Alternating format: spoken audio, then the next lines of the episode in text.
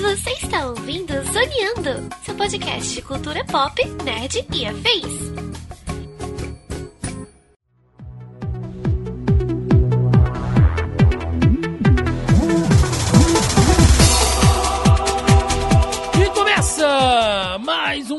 Zoneando Podcast, o seu podcast sobre cultura pop nerd e afins, meus amigos. E aqui, hostando este programa, aquele que aos 38 anos ainda se emociona com os cabra velho lutando de espadinha laser, estou eu, Thiago Almeida. Juntamente comigo ela que certamente vai falar que quase ou que realmente dormiu em algum episódio dessa série, Melissa Andrade. Não, mas era preferível ter ficado dormindo. Olha aí, sabia. Sabia que Eu tô aqui pra ser. Eu hoje estou aqui especificamente para reclamar e ser do contra. E do meu outro lado aqui, fechando a mesa de hoje, ele que não acertou sequer uma previsão sobre essa série, mas que mesmo assim foi meu parceiro nessa jornada maravilhosa, JP Moraes. Porra, cara, da próxima vez, tudo que eu quiser que aconteça, eu vou falar o contrário, pra ver se chama, porque, porra, não deu certo não, cara. Cara, não acertou um. E pior que era sempre no episódio seguinte que quebrava, cara. Caraca, não durava uma semana minha previsão, Ah, cara. meu que Deus do mãe de nada de merda que eu sou. Mas é isso, meus amigos. Estamos aqui reunidos esta semana para falar sobre Obi-Wan Kenobi, a mais nova e última série aí que saiu do universo de Star Wars no Disney, no Disney Plus. Olha só, estou, estou emocionado aqui porque talvez tenha sido uma das séries mais esperadas da franquia de Star Wars aí, desde que eles ah, anunciaram, né, que iam começar com todo esse universo expandido de séries e filmes, enfim. É sobre isso que vamos falar no programa de hoje, portanto, sem mais delongas e vamos ao cast.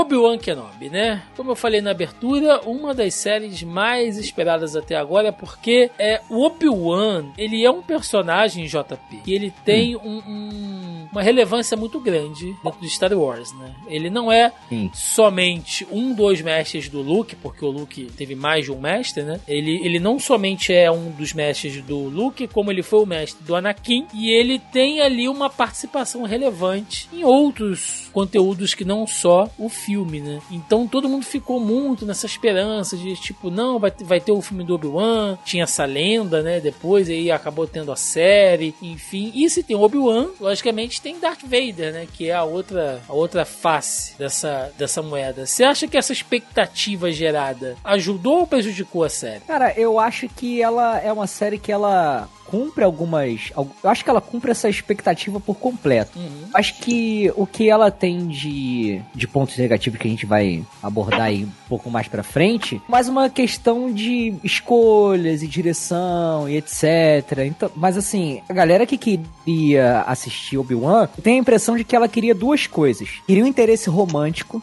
pra ele, que eu acho furado demais Porra, essa, essa parada, sabe? A, a questão. Mas que mania romântica- que o povo tem de querer fazer parzinho com os outros, meu Deus do céu.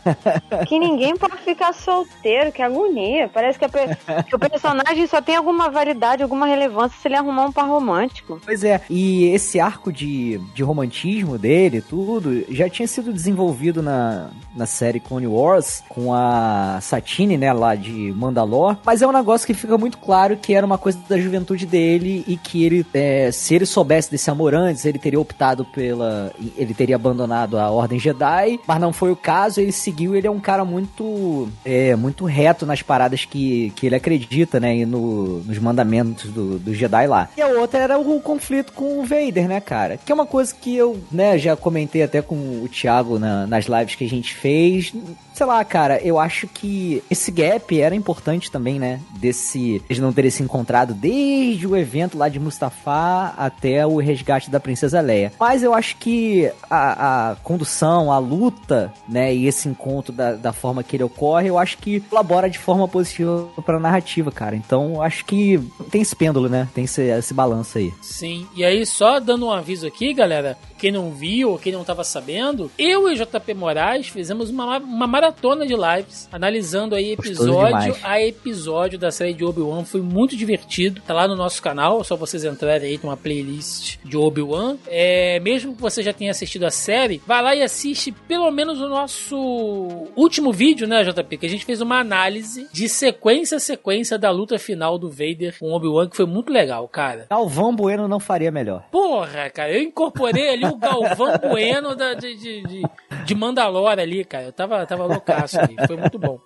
Agora, a expectativa e o hype é um negócio tão doido que até você resolveu assistir, Melis. Obi-Wan, você que odeia Star Wars, resolveu abrir uma exceção para assistir Obi-Wan? Não, então, eu tenho que aprender, tipo, a não assistir. Eu jurava, eu falei, vou assistir, porque é um negócio separado. Na minha cabeça seria tipo Mandalorian. Eu ignorei completamente todo o rolê do, do Obi-Wan, do Anakin. Dei graças a, aos céus e a todos os planetas e aos dois sóis em Tatooine, que eles fizeram um resumo na primeira, no primeiro episódio, porque nem que me pagassem, não, mentira. Me pagassem bem, eu assistiria. Mas eu não ia assistir aqueles três filmes de novo só para poder entender, para poder ver essa série. Então eu acho que aquela jogada jogada de colocar um resumo e um resumo muito bem do resumido. Pô, que recap Logo, bem feito, né, gente? É, aquilo ali eu... foi essencial. Quando eu falei, puta, não sei se eu vou assistir, tem que ver. Alguém, alguém virou e falou assim: ah, não, pode ver que eles botaram um resumo. Eu falei, ah, agora eu consigo assistir. Mas, cara, o primeiro episódio não desceu e os outros eu só assisti, porque eu já falei em vários podcasts, vamos fazer 300 episódios. Tem, sei lá, 10 anos de podcast, eu sempre falo. Eu assisto para reclamar com propriedade.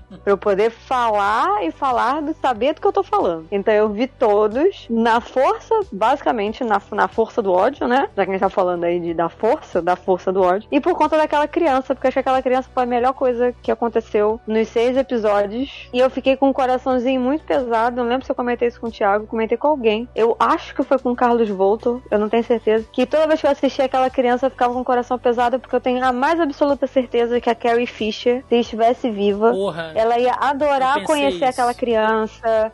ela ia adorar todo. fazer foto. Uhum. E, e assim, isso foi a única coisa que, né, eu fiquei na cabeça que, tipo, aquilo ali. Agora, eu não tenho. Assistindo isso, eu acho muito interessante. Eu acho mais interessante ainda o fato de eu estar aqui hoje falando sobre isso. É que eu sou uma pessoa completamente fora desse mundo. Eu não tenho nenhum apego sentimental pelo universo de Star Wars, como eu sei que o JP tem, como eu sei que o Thiago tem. É, eu, obviamente, respeito a obra, né? Quem sou eu para falar qualquer coisa. Mas eu posso ter, ter críticas pontuais de coisas que eu acho que são falhas ou que, pelo menos ao meu ver, deveriam ser melhoradas. Não, isso é extremamente relevante, Mel, porque a gente até comentou isso, né, JP, que esses novos conteúdos de Star Wars agora, eles, apesar de muita coisa estar tá presa ao, ao cânone, eles estão buscando um público novo, né? Jovem. Então, esses recaps, esses resumos, é, sabe? Isso é muito importante porque a Disney, como uma grande produtora de conteúdo como ela é, né? Ela já entendeu que não dá pra você ficar dependendo de um público específico de nicho, gente. Tem sempre que angariar gente nova. Então, qualquer coisa que atraia o interesse de outra pessoa, e assim, ah, vou Melhor começar. É, vou começar a ver Star Wars. Às vezes o cara não quer ver todos os filmes antes, sabe? Ele quer ver alguma alguma coisa. Disney ela tá fazendo umas coisas bem independentes, né? Mandalorian é, é um tem... ótimo exemplo também. Sim, eu acho que são dois exemplos de como eles implementaram isso de forma diferente, né? É, eu acho que o Obi-Wan não tem tanto tempo assim para dialogar e conversar sobre as coisas, né? Não tem. Até porque é uma série mais curta, né? Seis episódios e uma temporada só de você explicar isso de forma mais orgânica, né, no, no, meio da série. Então, é claro, tem essa importância de você fazer esse resumo no começo, porque você não limita só o pessoal que já assistiu e você pode pegar uma pessoa totalmente alheio a, a Star Wars e você consegue colocar ela ali dentro daquele mundinho, situar e conseguir assistir sem precisar de nada mais do que aquilo, né? O Mandalorian já faz isso aí é, de uma forma um pouco diferente. Ele vai te apresentando aquele universo, o que, que é o Império, as coisas que o Império faz durante a, a, a própria história, sabe? Quando se menciona, quando conversa com a Cara Dune sobre que Alderan foi destruída pelo Império com a Estrela da Morte, como ela se sente sobre isso e tal. Então eles vão contando um pouco da história do, do Star Wars e apresentando pro público novo em fragmentos mais orgânicos dentro da história. Mas é uma coisa é, essencial, cara. Você tem que mostrar porque você não pode ficar dependente que a pessoa vai sentar e assistir nove filmes. Porque até uma pessoa desavisada que não conhece Star Wars, ela vai olhar assim, porra, cara, tem que ver nove filmes de duas horas e porrada, sabe? Talvez ela não se anime. Tipo, se alguém disser pra ela, falar assim, não, tu não precisa não, aqui tá tudo explicado, veja, é um incentivo pra pessoa poder entrar nesse universo, né? Exatamente. É porque eu acho que o caminho tem que ser o inverso, hein? A gente já falou isso aqui algumas vezes, principalmente quando a gente fala do é, universo cinematográfico da Marvel. Eu acho que toda obra, ela tem que falar e ela tem que se, é, ela tem que se sustentar sozinha, de alguma maneira. E ela tem que ser inclusiva, mais... né? Não exclusiva. Sim, exatamente. Por mais que ela seja parte de um todo, que ela seja parte de alguma coisa muito maior, ela tem que ser, ela tem que funcionar sozinha. A pessoa que não entende absolutamente nada, ela pode sentar a bundinha dela onde quer que seja e assistir um negócio e ela vai entender aquilo ali de, do começo ao fim. Ela pode perder uma outra, né, alguma coisa aqui ou ali, mas nada que vá atrapalhar o entendimento dela daquela história em específico. A gente já cansou de falar isso aqui. Ah, e eu já Sim. bati várias vezes nessa tecla. O meu problema com Star Wars, que eu acho que é muito diferente da Marvel, e agora que a Marvel tem essa extensão enorme de filmes e séries, dá para fazer um comparativo bacana, é justamente o contrário. As coisas que a Marvel faz, ainda que elas estejam todas interligadas, elas funcionam sozinhas. Você pode muito bem assistir o Soldado, o Soldado Invernal não, perdão, o Falbuck, né, o Falcão e o Buck, e você não ter visto os filmes do Capitão América, por exemplo. Porque a série fala para você o que, que aconteceu e te coloca exatamente num ponto que ela começa a narrativa dela. Diferente dos filmes de Star Wars, que eles estão intrinsecamente ligados narrativa um no outro. E aí eu acho que o problema de Star Wars é justamente isso. Por que, que eu gosto tanto de Rogue One? Por que, que eu gosto tanto de Mandalorian? Foi, justa, foi exatamente isso que o, que o JP falou. Mandalorian, num ponto de vista de roteiro, de narrativa, é muito bem feito. Porque você não precisa necessariamente consumir nada além daquilo para você entender a origem daqueles personagens, o momento no universo e o ponto de história em que eles se encontram você não precisa nada disso. A série faz isso por você, mas é um ponto fora da curva dentro do universo de Star Wars. E eu acho que isso é, é o problema. O problema que me afasta, mas aí são outras questões que eu realmente não consigo ter nenhum nenhuma, no laço, né, nada afetivo que me conecte a, a esse universo. E é a galera do tipo, ah, porque você tem que assistir Rebel, não sei o quê.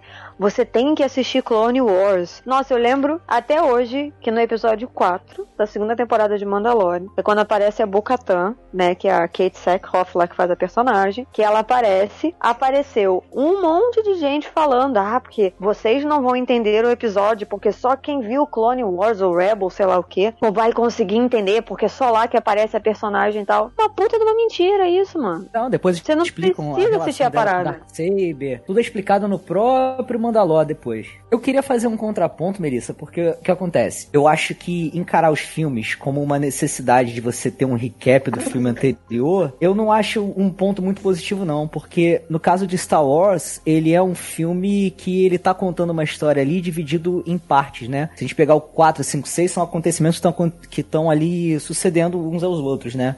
Então é como se fossem, na verdade, capítulos. Se você encara como uma série, você não tem no episódio seguinte uma recapitulação do, de tudo que aconteceu no anterior e tal. Se entende que quando você vai assistir essa série de filmes, você vê o primeiro, o segundo, o terceiro, o quarto, quinto, sexto e assim vai, entendeu? Eu não acho que seja um, um grande problema isso não, e não vejo muitos exemplos disso acontecendo. Se a gente pegar, por exemplo, o Senhor dos Anéis, e a gente vai ver os acontecimentos de As Duas Torres, e tipo, eles não estão muito preocupados em te contar direito o que aconteceu na Sociedade do Anel. Então tem essa pequena discordância aí. É, é, é porque eu acho que Star Wars também ele, ele sofre um pouco porque é um conteúdo que ele tinha uma diretriz antes da Disney e ele passa até outra agora, né? Com essa coisa de que te, temos um universo expandido que não, não, não que não houvesse antes, mas agora é o universo expandido era Disney. Então, algumas coisas valem, outras não valem. Então, e ao mesmo tempo você tem que respeitar um, um cânone que vem dos anos 70. Cara, é umas armadilhas assim. Eu, eu, eu acho que o Obi-Wan ele tá, ele caminha nessa linha Tanto que, se a gente já entrar diretamente, né? É, o filme eles passam o quê? 10 anos depois ali do episódio 3, então Anakin Skywalker já é Darth Vader estabelecido, trabalhando ali pro Império, já fez bastante coisa. E a gente começa a série com o Obi-Wan fudido, cara. Trabalhando, cortando aquele salmão do deserto lá na mesma rotina, todos os dias, com aquela cara de fudido. e ele demora até engatar e tal. E eu vi uma galera reclamando demais, né? Tipo, poxa, mas o Obi-Wan tá, tá, daquele jeito, tá depressivo e tal, pô, acabaram com o personagem. E eu só pensando, gente, é ótimo isso, porque ele, a gente vê o Obi-Wan crescendo nos episódios 1, 2 e 3, pra se tornar aquele mestre Jedi que ele viria a ser, realmente. No episódio 4, ele já é o grande mestre Jedi estabelecido ali que orienta o Luke, mas nesse meio ponto, nesse meio tempo, tem um momento da vida dele que ele fraquejou, cara, que ele é humano, que ele, que ele foi testado, que ele tava na merda, sabe? E, e é quase que assim, se a gente for pegar toda a série do Obi-Wan, é quase que a jornada do herói, né? Ele tem que confrontar a sombra, ele vai atrás do, do Elixir, que é a reconexão dele com a força. Então, começar com o Obi-Wan fudido e até a aparência dele mostra aquilo, né? Com o rosto cansado, a barba ali meio que por fazer e tal. E a gente vê o Obi-Wan no último episódio seguro de si, com a aparência que reflete o interior dele, né? Se reconectando com, a força. Eu acho que toda essa jornada jornada dele foi muito boa e a série, ao meu ponto de vista, se preocupou em mostrando isso, sabe? Ele tá fraco aqui porque claro. ele perdeu essa. É, não é que ele tá fraco, que ele foi nerfado, como eu vi algumas pessoas falando. Não é isso. É que todo o sentimento de culpa que ele carregava, os medos, os rancores e tal, aquilo, cara, mexeu muito com ele, né? E, e, e lembrando que a gente tá vivendo por um momento onde ser Jedi não é uma parada bacana, assim. Então você é. Vive naquela pressão o tempo inteiro, velho. Sim, o, a gente nunca pensa é, que o Obi-Wan tem que lidar com uma grande responsabilidade que é treinar o escolhido da força, né? Ele deveria cumprir a, a, profecia e tal. Então ele carrega esse peso nas costas de ele ter é, falhado e deixado o cara que deveria salvar o universo jogar ele nas trevas, né? Porque a gente sabe o que acontece depois. A gente sabe que a profecia vai se cumprir. Mas nesse ponto da história, o Obi-Wan tem para ele que ele estragou tudo, sabe? E aí, Thiago, também tem que falar o seguinte: o Nerdola, porra, caralho, né? O que que o cara queria da porra da série? Chega lá o Bey Organa, Aí, Obi-Wan, preciso que você salve a Leia. E ele, beleza, vamos lá. É Caralho, nóis. que porra, não tem desenvolvimento, não tem nada para contar, é isso. É um super-herói que é chamado, ele fala, beleza, enfia sabre de luz, joga os caras do abismo com a força. O cara quer o quê? Uma série massa velha ou quer, porra, que tem um mínimo de desenvolvimento, né? Uhum. Eu acho que se você jogar o Obi-Wan pra baixo, você consegue ter ali uma, um crescimento do personagem. Porque, porra, uma história decente, a gente espera isso, né? Que o personagem que começa a trama não seja o mesmo que termina né? Por mais que o que termina era ele antes, mas enfim, vamos considerar só a série, né? Porque a série termina com um retorno ao que ele era. Mas enfim, considerando a série, precisa ter esse crescimento, cara. Senão é uma porra sem sentido, sabe? Sim. E umas coisas que a gente falava muito na, na live, Mel, eu e o JP, era que assim, Muita gente achava que era uma série meio parada porque não tinha ação. Quando que na verdade não, né? Essa, essa evolução, se a gente for pensar, as cenas de meio que de tensão dele tentando se esconder com a Leia, aquela cena dele com a Leia, com os Stormtroopers, né? Que eles estão meio que tentando passar despercebidos e tal, a puta tensão ali. Então não é porque não tá tendo combate de, de sabre de luz o tempo inteiro que a série não, que não tá acontecendo nada, né? Acho que a galera meio que se perde nisso também. Ah, é complicado. Eu entendo o que vocês estão falando. É, os pontos e tal. Voltando aqui, dando uma de Danny, voltando só um pouquinho no lance que o JP falou. Também reconheço que os filmes são capítulos, então eles precisam se conectar de alguma maneira, né? O primeiro com o segundo e assim sucessivamente. Inclusive, no início, eles têm aquela famosa, aquelas letras subindo, né? Uhum. Que situam a gente do que tá acontecendo até aquele determinado momento. E daí eles seguem com, com o resto da história. Mas quanto mais eu assistia, e aí foi uma outra coisa que eu comentei em off com Thiago no grupo e tal, quanto mais eu assisti Obi-Wan, é, eu entendi que o universo, esse universo espe espe especial não, esse universo específico, né, do que tem essa novela Skywalker, Jedi e Sith, é uma coisa que não me atrai, porque é um universo muito masculino. E aí a gente até chegou a conversar, não sei se o Thiago lembra exatamente, né, mas a gente chegou a debater e falar sobre isso, que, beleza, é uma série, né, uma série, eu digo assim, é um universo criado por um cara, né, pelo Jorge Lucas, e todos os personagens. E eu, eu tô falando, gente, só porque toda vez que eu falo isso, alguém vira e fala assim: Ah, mas tem uma personagem tal que eu nunca ouvi falar que fez uma participação em duas linhas do não sei o que que eu nunca vi. Então, assim, só para deixar claro que isso que eu estou falando do universo é especificamente midiático. Eu tô falando só das coisas que são produzidas dentro dessa linha, dessa novela é, Sif e Jedi, né, Skywalker, e filmes, né, filmes e até séries também, porque agora que a gente vai ter a série da Ahsoka, mas eu vou chegar lá também, porque certamente alguém vai comentar, ah, mas tem a Ahsoka. A Ahsoka não é humana, então, porque eu vou falar agora, ela não conta. É, e até porque provavelmente ela é criação de um homem, então ela realmente ela não conta. E aí, conforme eu ia assistindo, então assim, eu até tenho que agradecer, de uma certa maneira, a série é ensinar ou reforçar que eu não mais preciso consumir algo que não me diz nada. A série eu acho que tem um roteiro muito fraco, em alguns desenvolvimentos. Como eu falei, a criança para mim é a melhor coisa. Eu acho que ela salvou o personagem em diversos momentos, que ele parecia muito estagnado, como se ele tivesse só esperando realmente uma ponte para ele continuar desenvolvendo todo o processo dele de evolução dentro daquele é, determinado espaço de tempo, né? Depois que aconteceu é, o expurgo lá dos Jedi, aquela, aquele rolê todo que o Anakin fez e tal, né? Que mata os Jedi, as crianças e tal. Então, assim, a, a, eu acho que a menina foi um, um, um colete salva-vidas para ela para que o Obi-Wan conseguisse passar por todo esse conflito, que ele precisava de um motivo para ele passar por esse conflito todo. O motivo era salvar a menina e, consequentemente, ele ia dar de cara com Darth Vader, e aí ele passaria por todo esse processo de é, desconstrução e reconstrução e desconstrução de novo. Então, continuo insistindo que a menina é a melhor coisa, mas eu entendi que não é para mim, porque não conversa comigo, não dialoga comigo. É um universo inteiramente masculino. A, a, logo no início, quando ele fala que do tipo, não, eu não não vou porque eu tô aqui tomando conta do Luke porque só o Luke importa. E assim, eu entendo que esse pedaço da série em específico se passa num, num, num, gap muito apertado da história e ali eles não podiam mudar muita coisa, mas eles poderiam melhorar o roteiro. Eles não precisavam fazer com que o roteiro de, uma, de um filme que saiu em 1900 e bolinha, 1990 e alguma coisa, tivesse a cara de um roteiro de 1900 e alguma coisa, porque eles atualizaram bastante coisa. O roteiro poderia ser atualizado também. Então existiu a,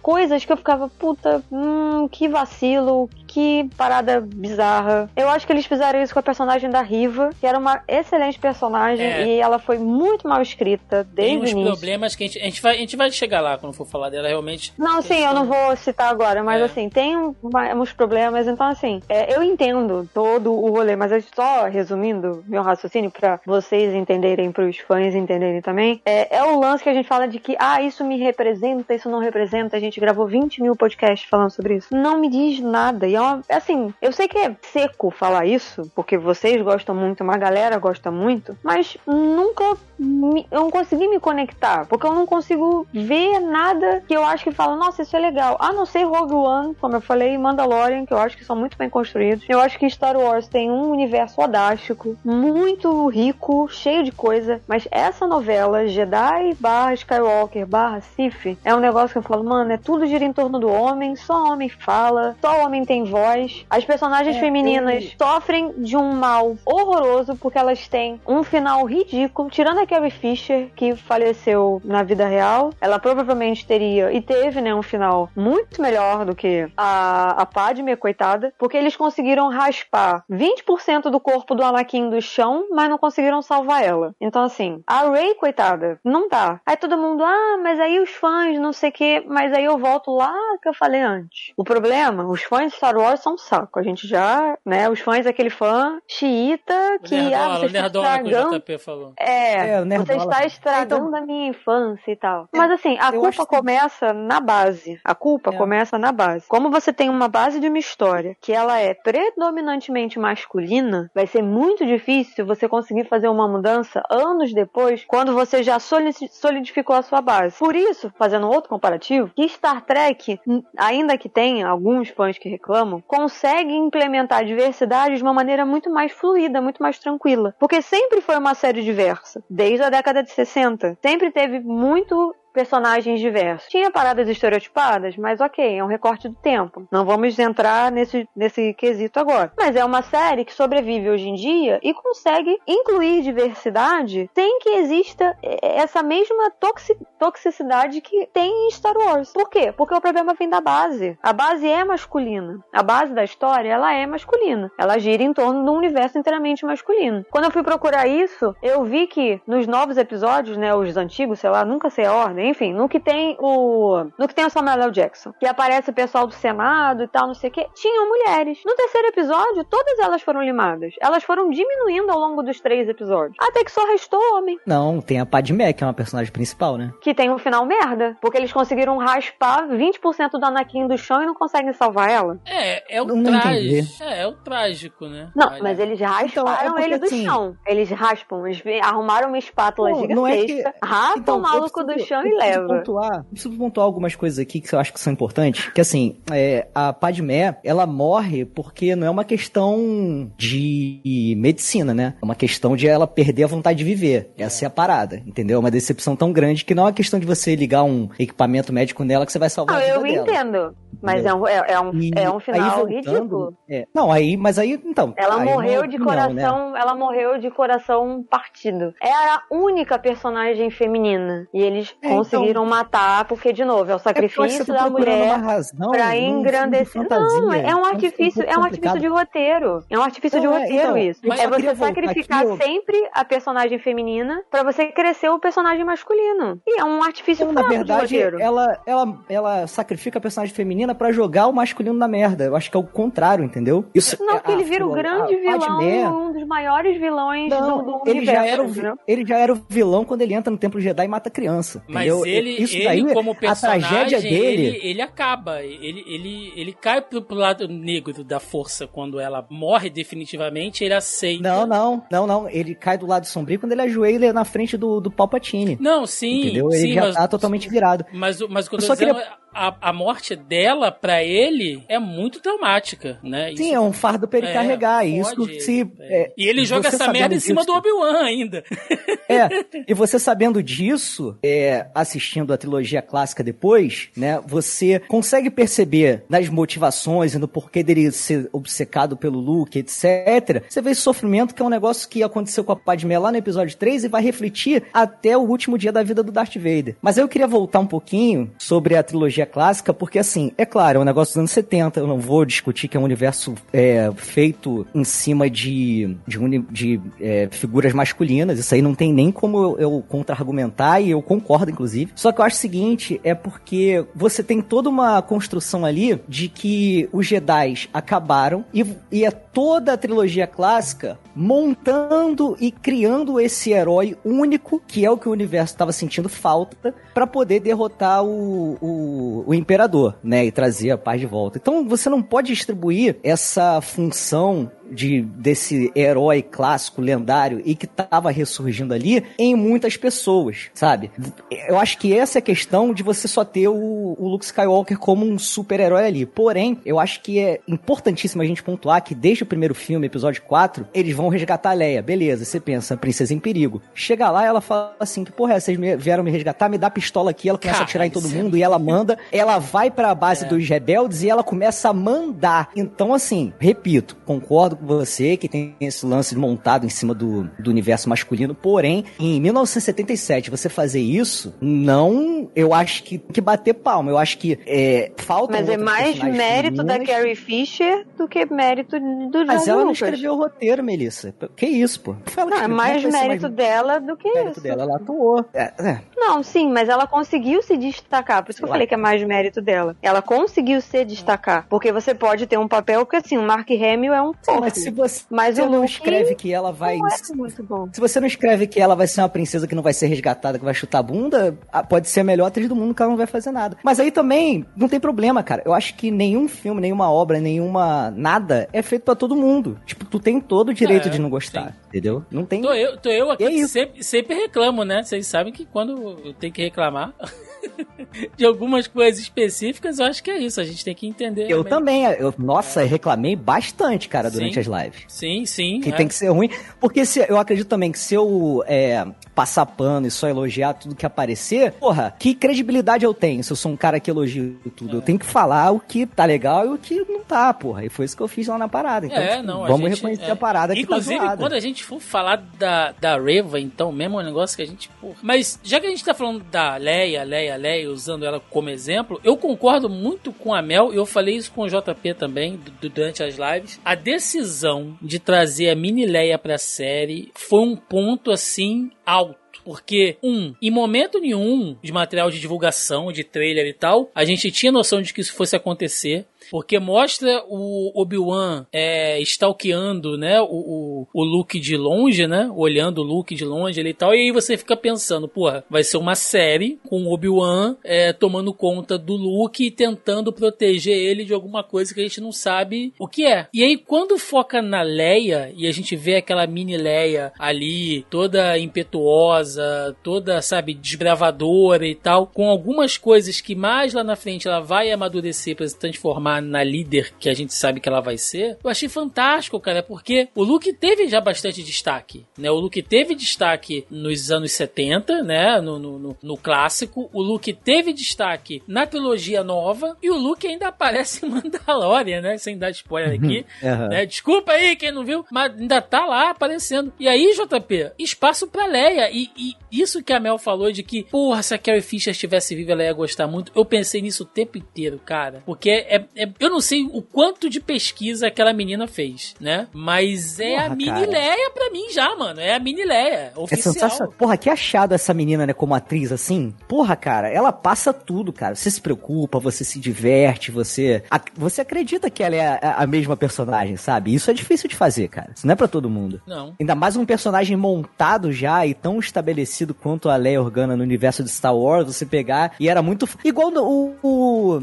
O menino lá que fez o Han Solo não convenceu as pessoas, sabe? E, e, tipo, era uma idade mais próxima, era muito mais fácil limitar e Sim. sair tudo certo, sabe? E, e não deu. E não, mas aquele ator ali, ele é ruim em qualquer filme que ele já trabalhou.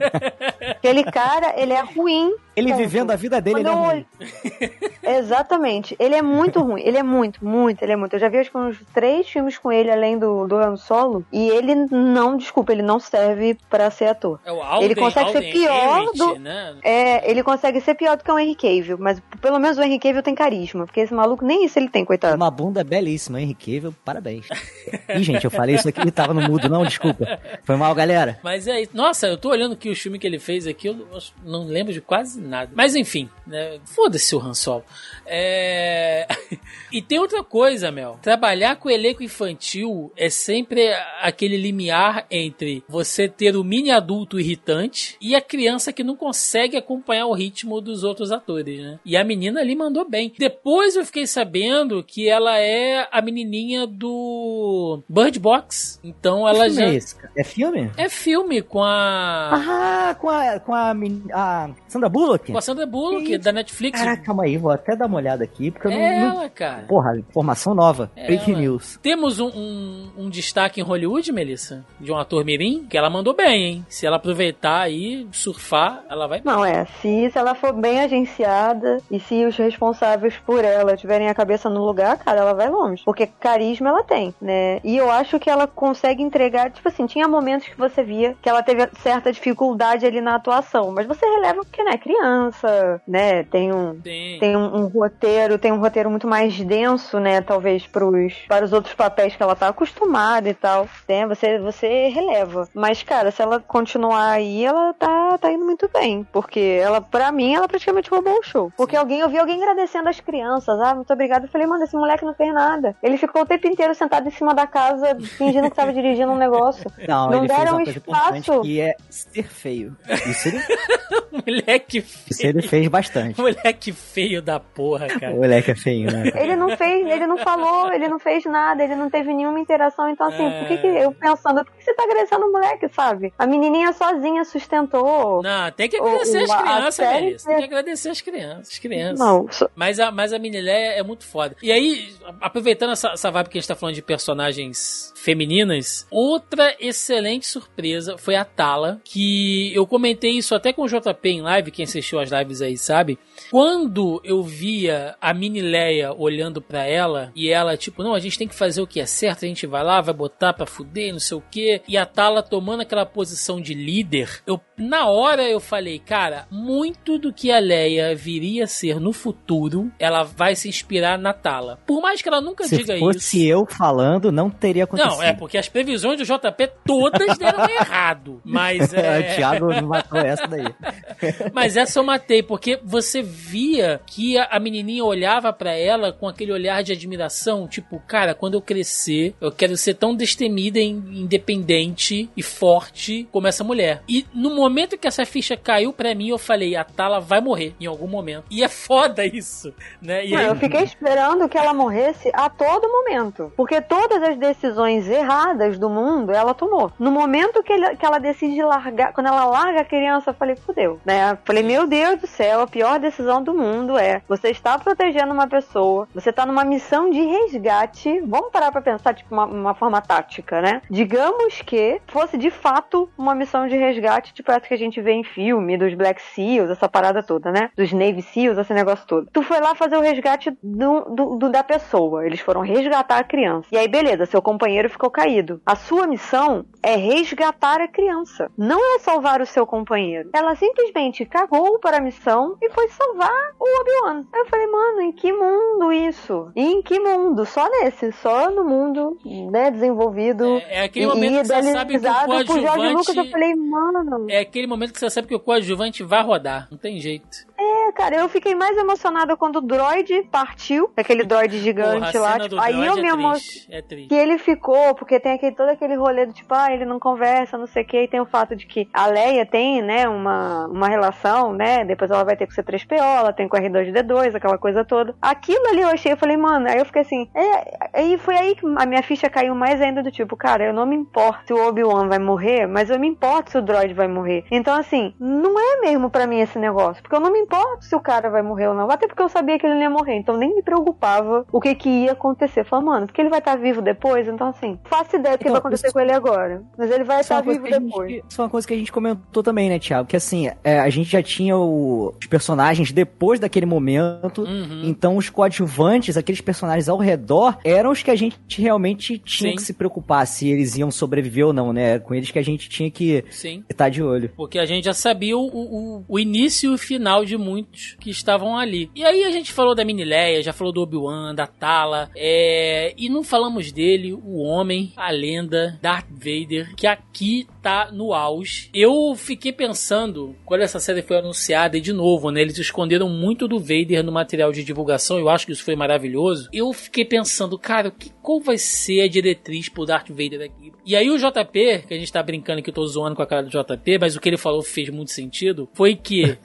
Fez muito é, sentido por seis dias. no, no primeiro episódio, o JP me mandou essa, tipo, cara, e se eles nunca se encontrarem? Se ficar nessa briga de, de gato e rato, e o Obi-Wan e o Vader nunca se encontrarem, e até levando em consideração da fala do Vader quando ele encontra, né, com o Obi-Wan lá no episódio 4, tipo, pô, e se eles nunca se encontrarem e tal, e, e essa quebra de expectativa vai ser um plot twist danado, sabe, com a cabeça de quem tá assistindo a série e tal. Logicamente que isso se quebrou seis dias depois no segundo episódio. Mas é isso, né? E ali, JP, Darth Vader tá no auge, né? É o auge do Vader. Foda, né? Sim. É, eu, eu acho legal você ter falado isso sobre material de divulgação. Não sei se você lembra que, assim, além de ter escondido bastante o Vader, eles to- tocaram Duel, é, Duel of Fates, né? Uhum. Que é o tema lá do, da luta final contra o Darth Maul. Assim, o Darth Maul e o Obi-Wan, eles têm um lance de, né, se reencontrarem algumas vezes no. Tem uma no rivalidade, né? Tem uma rivalidade. E você. E, cara, muita gente ficou assim, cara, será que o Darth Maul vai aparecer? Será que eles vão se encontrar em algum momento? Então muito se especulou sobre isso. Então eu acho legal essa parada de, de esconder e não entregar tudo, né? Pra gente poder também ter um, ter um gostinho de descobrir. Mas, cara, o que você falou é, é importante, né? De Vader no auge, porque a gente pode é, observar ele ainda um pouco mais jovem do que a gente viu, né? Em ação plenamente, porque a gente acompanha muito na trilogia clássica, ele mandando, ele, sabe, mandando pra lá, pra cá e tal, mas não ele colocando a mão na massa, ele indo atrás, ele fazendo, ele usando a força, cara. A gente vê pouquíssimas demonstrações disso. E aqui a gente pode ver isso acontecendo plenamente. O que é legal também, porque muito se especulava de o quão grandiosos os Jedi ficaram na trilogia mais recente, né, com relação ao Kylo Ren, eles eram mais, mais poderosos e tal, e essa série acaba colocando um ponto final nisso de alguma forma, porque ele fez feitos, ele teve feitos tão grandes quanto ou maiores, né? E é sensacional, pô, a gente vê é, o, o Darth Vader, que é um personagem, apesar de um vilão, é, é tão querido, né, cara, considerado aí o vilão É o carisma, mais... né? É como a Mel falou, é É, cara. Não tem como, é, cara, é muito... Uma figura sensacional. E também dá, pode dar até, né, colocando aqui uma abstração aqui, uma, uma viagem minha aqui, porra, dá até pra dar uma justificada aqui se a gente quiser forçar daquela passada de pano gostosa numa coreografia que era falha nos anos 70, que era safadíssima, mas que ele já tava mais coroa ali. Pronto, tá Sim, resolvido é. também, né? tá madurão, né? A Mel, como eu, imagino que o JP também gosta muito de Rogue One. O Vader, ele tá no filme, mas ali, inclusive, eu vi até depois é, uma entrevista com a direção do filme, dizendo que foi muito difícil, entre aspas, ter que trabalhar com o Vader, porque se você coloca o Vader em qualquer coisa, ele rouba a cena. E em Rogue One, ele faz algumas participações bem pontuais para ajudar a conduzir a, trama. E eu acho que naquele filme funcionou muito bem. Porque se você coloca o Vader, não adianta, cara. A atenção vai puxar para ele. Pelo menos aqui, onde ele apareceu, gente, não tinha como. Era só Darth Vader. Trend Topics do dia. Darth Vader no Twitter todo dia.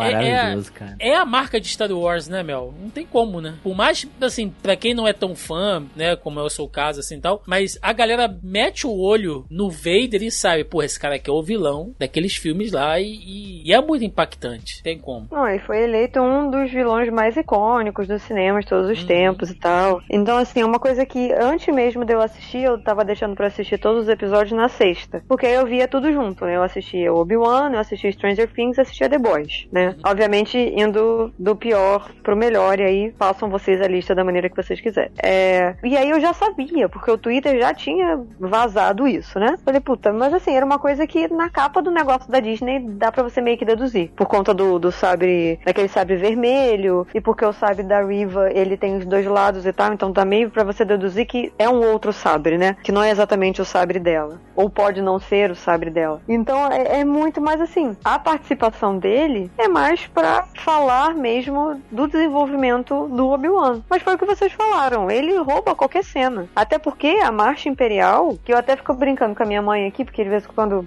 quando eu não quero fazer alguma coisa, eu fico pra ela assim, não, não, não, não, não, não, não, não, não, não, não. Então, assim, tem isso, entendeu? Ela sabe que é a Marcha Imperial, que é do Star Wars, que é do personagem. Então, são coisas muito icônicas. Ele realmente rouba. E uma coisa que eu acho muito legal, eu não me canso de falar isso, é que eu acho muito bacana, obviamente, né? A gente sabe que tem dinheiro envolvido, né, gente? Mas algumas vezes nem todo o dinheiro do mundo faz com que as pessoas voltem para os papéis. Já que estamos falando de Star Wars, Harrison Ford, eu acho que pagou para matarem ele, né? Ele nem recebeu. Não, ele tá Eu acho que ele pagou. Ele, não ele tá de saco cheio, ele, ele pagou. Inclusive eu, acho, é, inclusive, eu acho que ele também pagou para matarem ele em Indiana Jones, que a gente ainda vai assistir, mas eu acho que ele também pagou para isso. Então, assim, alguns pagam, alguns recebem. Então, eu acho que trazer o, o, o Christian de volta, trazer o Earl Jones, né, que é o que faz a voz e tal, o cara tá vivo fazendo. Então, assim, eu acho muito bacana quando você ainda consegue ter esse resgate, né? E de, você, de, de fazer a parada certinho. Porque eu acho que eles conseguiriam, se eles quisessem, fazer uma modulação de voz ali, caso o ator não pudesse fazer a dublagem original como era, aquela ah, coisa toda. É. Deepfake de voz, efeito, algum Sim, era possível, mas assim, o cara quis voltar, entendeu? Ele treinou, então, ele se empenhou para fazer, foi bem legal. É, então assim, essas paradas eu sempre acho muito legal, né? E, mas foi o que vocês falaram, não tem como né? Ele rouba a cena. Mas assim, na minha cabeça, eu sempre penso em milhões de outras coisas. E aí, já que vocês sabem, eu tenho que perguntar isso porque eu não sei, eu não pesquisei, porque o meu interesse não foi muito grande. Em algum momento,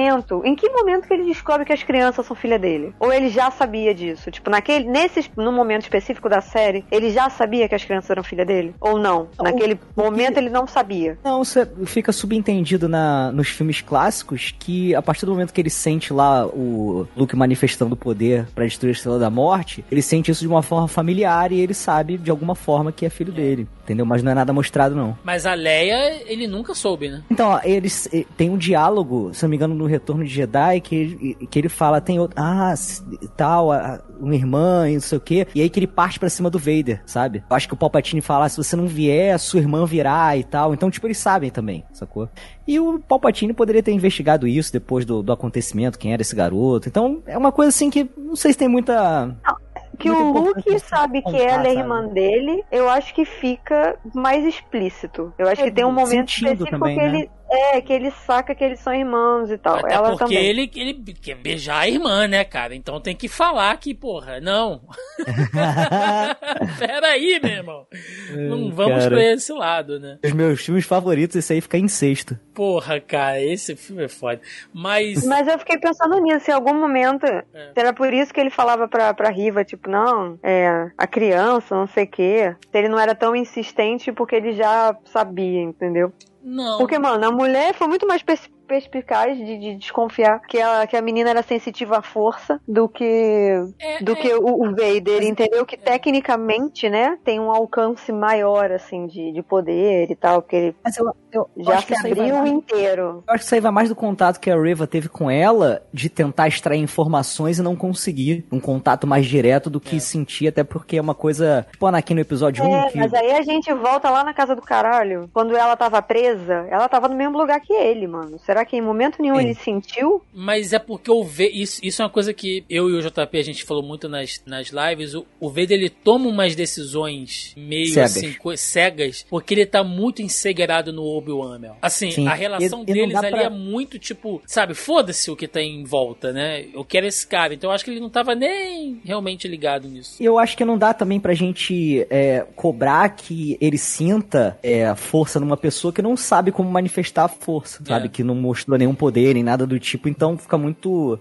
Eu queria só voltar num ponto rapidinho, cara. Hum. A Melissa falou que eu acho importante, que é de retorno de, de, de, atores. Caralho, cara. Eu tava comentando isso com a minha noiva hoje, cara. Eu acho muito foda que o Hayden Christensen teve a oportunidade de dar essa volta por cima. O Nerdola, ele é uma merda, né, cara? Porra, eu, todo eu mundo acho injusto, JP, as, as críticas. É, é. Eu tava falando isso com ela também, cara. Tem muito ator que é um milhão de vezes pior do que ele e tá aí até hoje sabe? Só a que gente ele citou foi o maluco que fez o Han Solo. É, então. Só que o cara foi estigmatizado por ter trabalhado em Star Wars e era odiado e todo mundo dizendo que ele era um lixo, um merda durante, porra, desde 2005 pra cá, sabe? No mínimo, que foi o último filme. E o cara, cara, né, sofreu esse rage todo dessa nerdolada do caralho, que eu acho que todo fã de qualquer porra é uma merda, mas o, o de Star Wars tem que bater palma, porque puta que pariu, cara. É foda. É, é o único momento que vocês vão receber palmas, é isso. Parabéns, você, né? Palmas, vocês estão de parabéns, vocês são os belos e os merda. E aí, é e aí, cara, porra, você vê o cara indo num evento da Disney, tal, não sei o que, e a galera batendo palma de pé e porra, aí o cara voltou e não sei o que, tirando foto, cara. Porra, Porra, cara, eu acho que isso daí foi a, a melhor. Pra mim, assim, fora as questões do próprio. foram abordadas no próprio filme, é a coisa mais legal que teve dessa série Obi-Wan. Foi dar essa, esse presente pro cara, porque eu acho que ele merecia, sabe? Por Sim. tudo que ele, ele que fez pela, pela franquia e como as pessoas trataram ele por causa de um talho de um papel. E eu nem acho ruim, não, cara. Acho ok que ele fez é, ali. Ok. Entendeu? E aí, já que a Mel citou a Reva, a gente pode falar um pouquinho dela também. Cara, ai meu Deus. É, sem querer ser. A gente já pode começar começar a falar que, que cagaram no pau? Então, pois é, sem querer ser repetitivo. Quando a série começou e a gente tava fazendo as lives, eu falei, JP, esse personagem, ele é muito intrigante, porque parece que ela sabe alguma coisa e a gente não sabe se. Porque tudo dá a,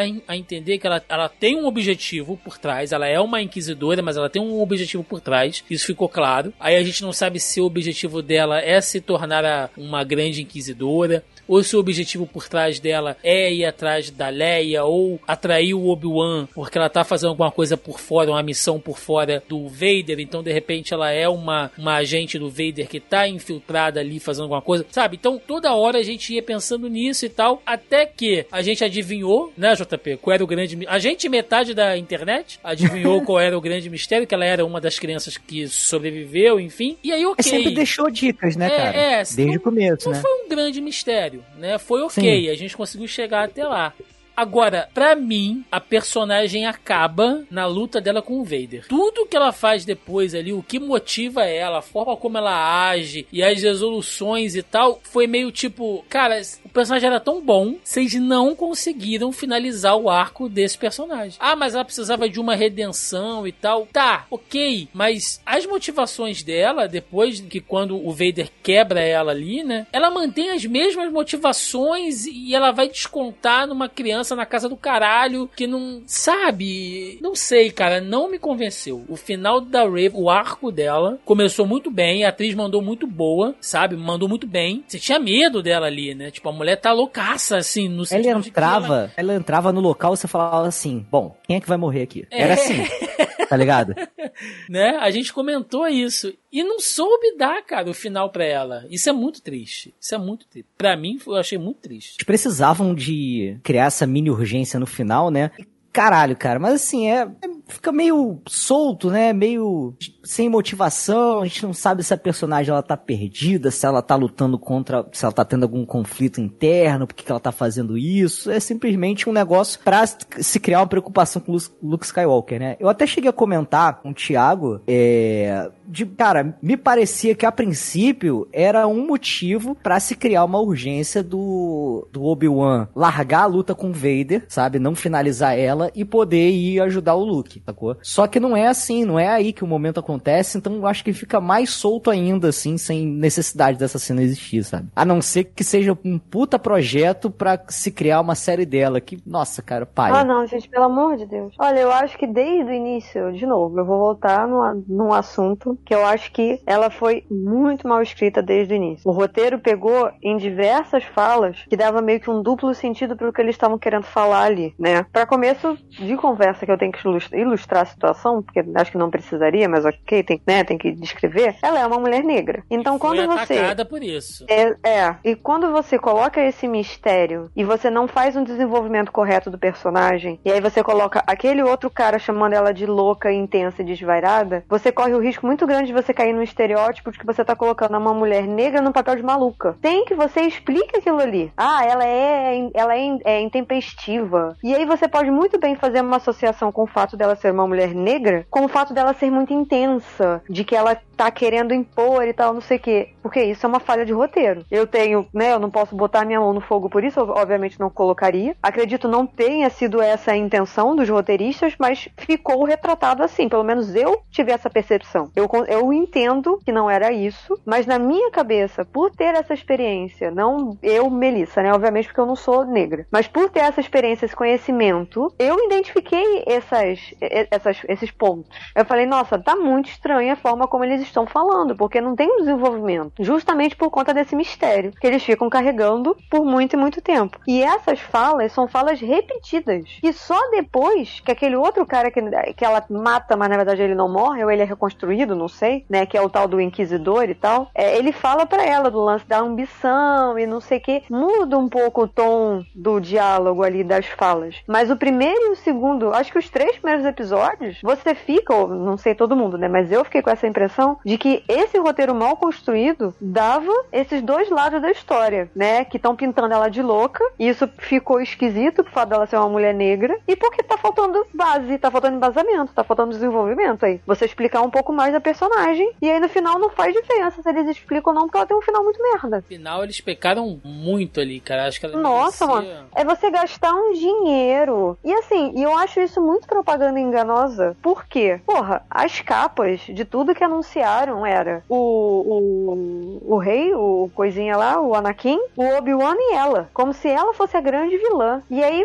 mano, ela é uma, ela é uma boa vilã. Mas ela poderia ter sido bem melhor do que eles apresentaram. E do conteúdo que eles deram para ela. Vale um, um, um adendo aqui, foi uma notícia até que a gente deu nas nossas lives de quinta-feira, que quando a atriz foi escolhida, né, a, houve uma reunião com os produtores e ela foi advertida de que, aceitando aquele papel, ela poderia sofrer ataques racistas. De que era comum isso acontecer dentro de uma Por conta da fanbase. que ela estava entrando. E ela foi, ela teve que fechar os comentários dela no, no Instagram por um tempo, depois ela reabriu e tal. Já Teve postagem do, do McGregor, né? Ele postou coisa falando que ah, se você tá fazendo isso, você Sim, não te considera sim. fã, né? Você não é fã, porque se você entende, né? Porque tem o lado negro, e aí tem o lance do, do Jedi e tal, e da aliança. Então, assim, você não é fã se você tá fazendo isso. Então, mano, foi a mesma coisa que, a- que a, que a Daisy Ridley passou, porque ela teve que sair das redes sociais. O John Boyega também teve que sair. A Kelly Marie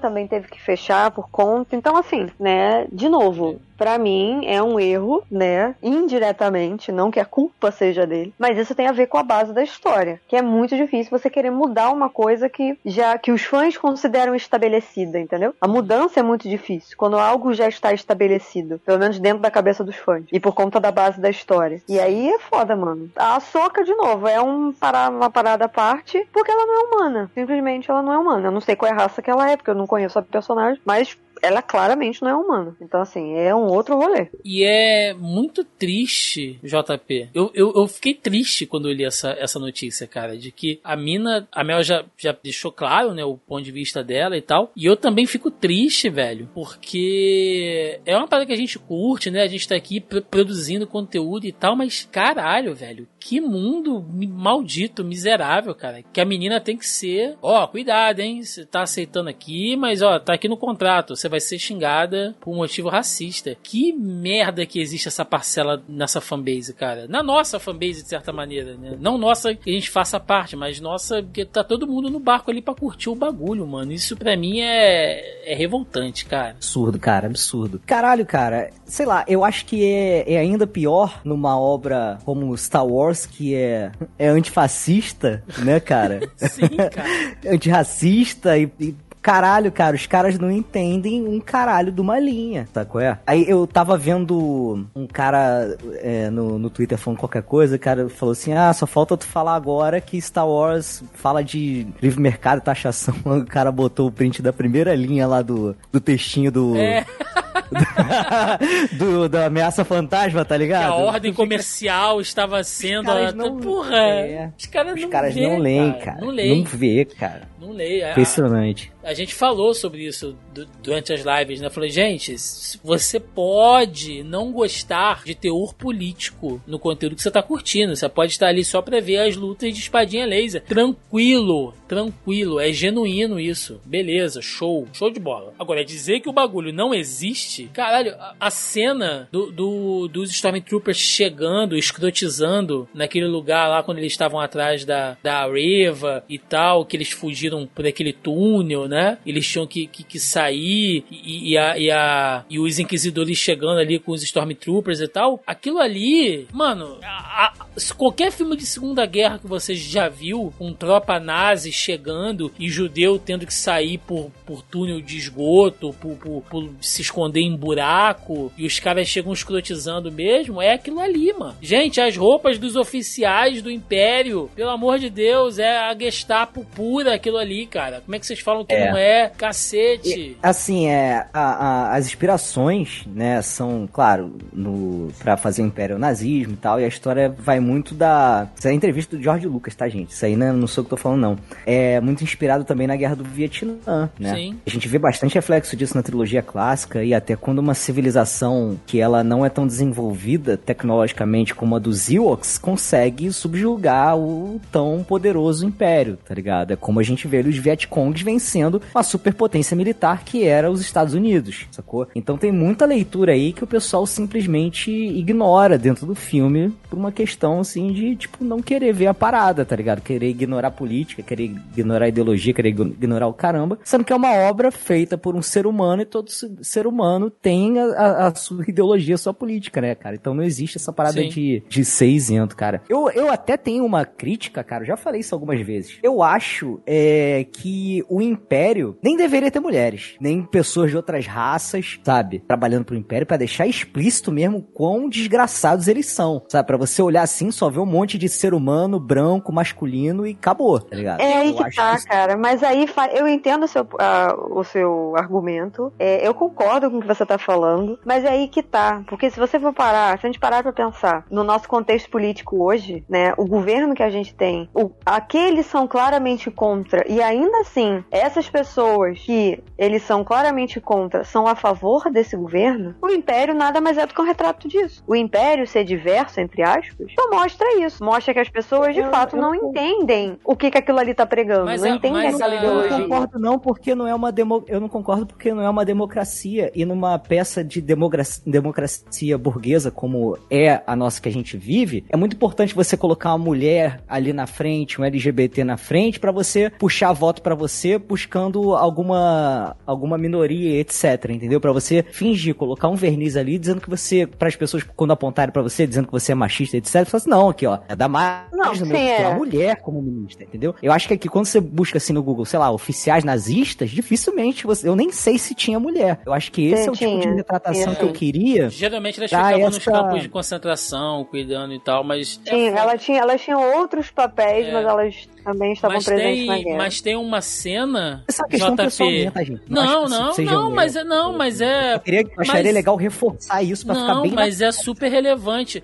E aí, quando eu falo o rolê todo, que é e tal, eu lembro que eu comentei com alguém, eu sei exatamente quem, mas eu não vou citar, né? Mas eu comentei com a pessoa do tipo, ah, foi o que eu falei no início. Eu entendi que é uma parada que não me diz nada porque não me representa, porque eu não consigo criar empatia com todo esse universo masculino e ok. Isso não tem nada a ver com a obra em si né? Ou com o meu papel de crítica de estar criticando pontos e tal. Ou como o JP mesmo falou, um lance de gosto. Você não gosta e tal, ok. Não tem nada a ver com isso. E aí, quando eu comentei isso, do tipo, ah, não me diz nada, porque não, não tem nada que eu olhe e falo, nossa, caramba, que legal. Algo que eu me identifique, né? Não tenho nenhum personagem que eu me identifique. E aí, quando eu comecei, comentei isso, que tipo, depois que você aprende, que você cria esse filtro, que você começa a ficar muito criterioso nas coisas que você assiste. Eu até comentei isso com o Thiago também off. E aí, esse conhecido virou e falou assim: ah, mas se a gente for parar para fazer isso, em tudo que a gente assiste, a gente não vê mais nada. E aí eu falo, é, meu amigo, do ponto de vista masculino, você tá representado em tudo. Para você realmente não tem problema. Se você não quiser ver, se você não quiser prestar atenção nisso, eu não tenho absolutamente nada a ver com isso. Mas eu, como minoria, que é um absurdo falar isso, mas eu sou minoria, mas eu, como minoria, eu presto atenção, porque é isso. Eu vou passar a consumir coisas que me dizem, que,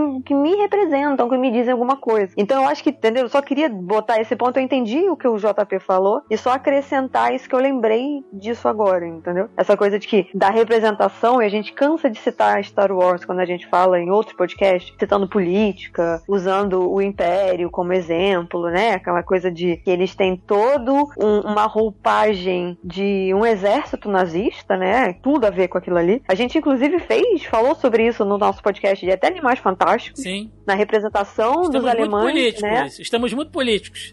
É, então assim, são coisas que a gente. Então, é exatamente isso, sabe? É um Sim. olhar que a gente tem das coisas, que a gente aprende a ter sobre as coisas. Antes da gente fechar a série, que tem umas coisas muito bacanas pra gente falar, pelo menos da luta final, enfim, tenho que passar aqui porque a gente gosta. Eu conversei bastante isso com o JP, né? A gente às vezes passa um pano e tal, mas tem coisa que não dá, cara. E eu, eu queria falar de algumas coisas que eu não gostei na série e que eu fiquei assim. Eu vou botar até... no. Eu vou tirar o fone do ouvido, Thiago. Não porque tu concordou comigo. é, cara, tem umas coisas, gente, que não dá assim, que você fica que te tira da cena. Por exemplo, vou dar aqui ó, alguns exemplos. Quando a Reva chega com a tropa de Stormtroopers, né, que eles estão é, olhando ali pra, pra ver se acha o Obi-Wan e tal, que a Tala mostra aquele aquele túnel secreto, a Reva depois Assim, tem uma porrada de casa ali, né? Um monte daquelas cabanas. A Reva, ela entra exatamente na cabana e ela vai exatamente na parede que tá o túnel e ela acha o túnel e não tem um caralho de uma explicação de nada que É tem força, indicado. É, é a força do roteiro que indicou ela de achar aquilo ali. Aí tá. Aí ela entra dentro daquele túnel. Não, Thiago, eu acho importante você falar assim, ó. Até aí tudo bem. Porque sempre que a gente fala isso, vem um bagulho É. pior, tá ligado? Então tá. Até aí tudo bem. Aí depois ela entra dentro do túnel pra perseguir a Tala e a Mini Leia. E a Mini. a Mini Leia. Que elas já estão lá na frente, que elas já fugiram tem um tempão, né? Quando a Leia chega no final do túnel pra encontrar lá o, o tal do piloto que tava esperando, a Reva tá lá. Como? Ela se teletransportou pra lá. Se ela entrou depois, sabe? Outra coisa, Ela deveria ter aquela. encontrado a, a coisa no caminho. Ela é o. Ela é o Mike Myers. É tipo Porra, Slasher. cara. É tipo o Jason. É tipo o Jason Voorhees. Tu corre, corre, corre, tu corre 20 km, tu olha pra trás ele tá atrás de você, é a Riva. E aí, umas, outra, umas outras resoluções fáceis, tipo a Reva derrubando o Stormtrooper com tapa na cara. Mas os manos usam Péssimo. capacete, cara. E ela fez isso duas vezes, assim, sabe? E aquela fuga, que pra mim tá no hall das fugas mais vergonhosas do audiovisual, JP. Do Obi-Wan metendo a Leia debaixo do casacão, cara. Fugindo com as perninhas aparecendo. Velho. Parece o Scooby-Doo de vovó no filme do, do Scooby-Doo, sabe? Então, assim, a série tem umas resoluções fáceis, gente. Que naquele momento. E, e é sempre em um momento de. Esse spoiler tenso, aí foi o? Thiago que me deu. Esse spoiler aí foi o Thiago que me deu, que ele postou isso no Twitter, Ah, reclamando dessa cena. Eu não me controlei. Ele... e aí, quando eu olhei, eu falei, meu Deus, essa série realmente tá indo de mal a pior. Cara, e aí eu acho que. Demorei duas semanas pra assistir. Eu assisti esse episódio e assisti o seguinte. Eu gosto muito da estética. Eu sempre. Eu acho que eu já falei isso algumas vezes. Eu gosto muito da estética do, do Império, né? Das naves. Eu gosto muito das cores, das escolhas. Eu acho muito bonito os cenários, as construções, eu acho muito legal. Eu, inclusive, eu reclamo tanto de Star Wars, gente, mas eu tenho dois Lego de Star Wars aqui. De Lego e Lego bonequinho. Eu tenho as duas navezinhas, né? Tanto da Aliança quanto do, do Império, né? Que eu sempre esqueço da. Qual é o nome da Aliança. Eu só lembro que a outra é TIE Fighter, porque eu lembro da sigla. E a X-Wing. E eu tenho. Eu tenho uma. Isso, obrigada. Eu tenho uma X-Wing. Eu tenho os dois aqui. Mas é porque eu gosto muito da. Eu acho, eu gosto Apesar de não ser flamenguista, eu acho que a combinação preto e vermelho é uma combinação muito bonita. E é justamente a combinação que o Império usa e tal. E aí o laranja da aliança é uma parada que me grita muito, sabe? O, o- o laranja com, com cinza ali, branco, é um negócio que eu fico, meu Deus do céu, se você quer passar despercebido, vai morrer de lata, assim. Não, mas, Mas, é muito, eu mas é precisava bonito, falar é que eu gosto muito. Essa, essa cena em específico da fuga é horrorosa. Mas todo aquele hangar, todo aquele rolê. Porra, é bonito. Eu acho muito legal. É muito bonito. É, é CGI, né? A gente sabe. Não, mas é a muito bem limpeza, feito o rolê, A né? limpeza daquele lugar ali é maravilhosa, Pra Melissa. mim não é CGI, pra mim é tudo verdade. Eu gosto de pensar que é tudo Aquele verdade. mármore preto lustroso, né, É, cara? e eu acho que a estética, como eu gosto de. Apesar do meu, do meu quarto não ser tão organizado assim, mas o lance deles estarem todos organizadinhos, estarem tudo alinhado, eu acho que acalma o coração de quem gosta de, arruma- de organização, saca? Tudo tá bonitinho, assim, alinhado, e você fica, nossa, é prazeroso de você olhar. E aí a pobre da aliança que tá sempre escondida, é sempre uns buracos dentro da caverna, mano. Não tem como, sabe? O pessoal não tem como se ajudar, coitados, porque eles têm que se esconder o tempo inteiro. É, não tem nenhum lugar. Perrengue. Agora, uma outra pergunta, já que a gente tá falando aqui. A cidade, o planeta, a cidade, ó. Hum. O planeta que a Leia mora, que o general. É general, não é? Ele, ele não é general Organza? Ou não? Não, ele é Não. um general da aliança, mas ele, o, o cargo dele é senador, né? Ele é um Isso, ele é senador. Aquela, aquela cidade, planeta e tal, não pareciam mais na- uns foguetes da NASA? Aquela, aquelas paradinhas toda em pé? Parecia, parecia. Eu, eu pensei Eu- isso eu- também vendo. eu As olhei cenas que parece que vai tudo tudo decolar fugir. a qualquer momento, né? É, acho que a última cena, o, o, último capítulo, né? Quando, antes de aparecer ela no quarto, botando a roupinha, que aquilo ali é a coisa mais fofinha da face da terra, eu quero morder essa criança. Essa cena que tem o plano aberto e tal, que eu fiquei olhando, eu falei, mano, isso parece muito a Apollo 13 antes de decolar. Parece muito as navezinhas da, da foguete da NASA antes de decolar. Se você não prestou atenção nisso, volte só nesse pedaço no último episódio e, e repara nisso. Parecia que eles estavam prontos para fugir. Essas cenas aí que a gente falou de coisas que ficaram zoadas, cara, se o pessoal tivesse parado para pensar, analisar e tudo, cara, tem um monte de soluções simples que poderiam ser aplicadas Sim. ali para funcionar. Cara, eu não precisa estar tá ali, poderia estar tá dentro de um pequeno container daqueles a que tem ali, eles isso. empurrando, é. sabe? Ela poderia ter uma espécie de, de taser ou alguma coisa assim para poder, né, dar um choque no pescoço do Stormtrooper em vez de um tapa na cara. Parece que faltou o pessoal sentar e, porra, vamos analisar essa cena aqui, como é que a gente vai fazer, ou pegar alguém especializado em coreografia, alguma coisa assim. Realmente deixou muito a desejar em algumas cenas dessas. Sim. Porque eu acho que eu, parece às vezes que foi, tá feito, né? foi feito tudo corrido. A sensação que eu tive é que algumas coisas elas não tiveram certo refinamento pela janela que eles tiveram de gravação. Eu não fui pesquisar sobre a produção, eu não sei o tempo que levou, mas o que eu senti é que essas coisas que vocês estão pontuando, que eu também é, identifiquei, eu acho que foi isso. Eu acho que não teve tempo de fazer alguma regravação, saca? Da, da galera levar aquilo ali pra ilha e falar, porra, essa cena ficou ruim, a gente podia tentar gravar é, de novo ser, e tal. Pode ser. Justamente por conta dessa janela de gravação para não vazar nada, porque como era uma parada muito secreta, tinham muitas informações, por exemplo, as crianças, o, o, o, tio, o. Como é que é o nome dele? Owen, não é? É Owen, não é? Uhum. Que é o uhum. tio lá? O Owen, tipo, uhum. coisas que ficaram secretas. Eu acho que eles tra é, trabalharam. Tudo isso é fonte vozes da minha cabeça, tá, gente? Que é uma coisa que eu acho. Eu não pesquisei, eu não sei se realmente é isso. Só deixando claro. Que eu acho que essa janela deles de gravação, de edição, pós-produção e tudo foi muito pequena. Então eles não tiveram tempo de refazer. Então teve coisas que ficaram jogadas. A gente ficou, caralho, mano. Por que, que não botou a criança num container, né? Por que, que sei lá, inventou alguma alguma coisa, entendeu? Por que, que ela não deu um. Por que, que ela não bateu com o sabre de luz, tipo, o punho, né, do negócio no Stormtrooper em vez de dar um tapa? Então, assim, foram coisas que poderiam ter sido refeitas, mas que por essa janela que eu acho que estava apertada, eles não conseguiram. Bom, e aí pra gente fechar, que já é a, a resolução da série mesmo, e enfim, né, tudo que a gente esperou que fosse, que basicamente é mostrando ali o todo. Além de ter as, esses apêndices, né, que é a história ali da Mini Leia, o arco da Reva e tal, tudo é pra mostrar mostrar basicamente a jornada do herói do Obi-Wan e como que no final ele vai ter o, o tira-tema dele com o Vader. É, eu não vou me repetir aqui, JP. Faço um apelo mais uma vez para que as pessoas entrem no nosso canal do YouTube. Vai lá, a gente ficou uma hora analisando a cena, frame a frame, falando da fotografia, porra, maravilhosa, de você ver o, é, a, o, o, os giros de câmera e, e como que a luz era refletida no elmo do Vader e a gente via a troca de sabre,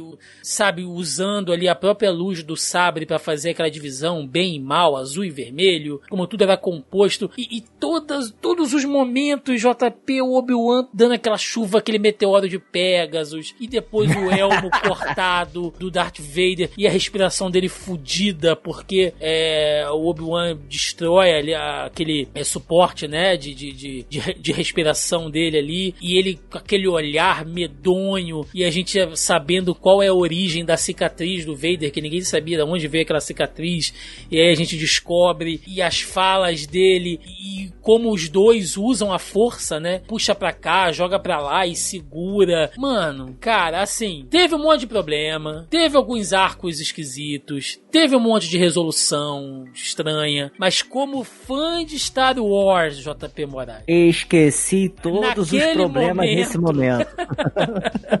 Aquele momento eu falei, é isso, essa série foi feita para ter essa luta. E quando o Obi-Wan vai embora e ele larga o Vader ali, e aí ele, e ele reconhece que não existe mais Anakin e tal, e a humilhação pro Vader, ele vai ter que engolir aquela merda, porque o Palpatine joga com ele depois, ele vai ter que engolir aquele rancor para resolver aquilo, sei lá, mais de 10 anos depois no episódio 4. Cara, que coisa, que coreografia bonita, cara, que cena, uma cena que ela é escura, ela é noturna, mas ao mesmo tempo ela não esconde nada, né? é, é Cara, que. De... Se, pra mim, tá no top 3 batalhas de Star Wars da franquia, mano. Fácil. É. Fácil. Cara, é essa cena, eu, eu acho que a, a série toda, a motivação de se fazer essa cena, percebendo ela, né? Era de que a série foi construída para que esse momento acontecesse, uhum. sabe? Essa era a principal parada, é entregar pros fãs mais um duelo de Vader e. Verdade, né? Anakin, Vader, etc. com Obi-Wan. E, e eu acho que isso ficou tão na cara, não só no momento que a gente viu a cena, mas até um pouco antes, que eles.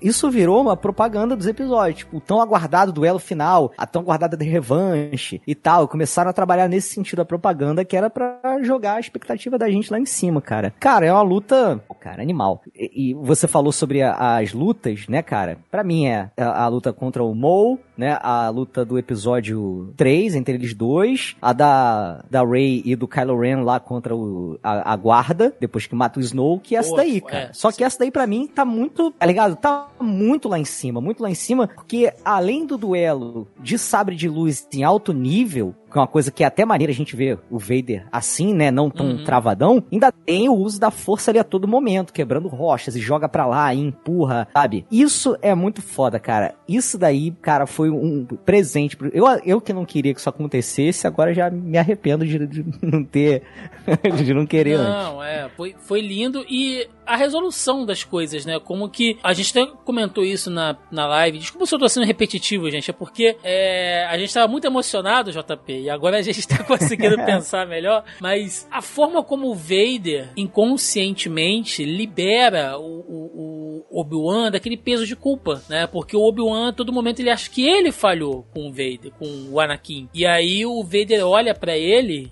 através do elmo cortado, né? Com aqueles olhos, e fala: Olha eu não sou a sua falha, Obi-Wan.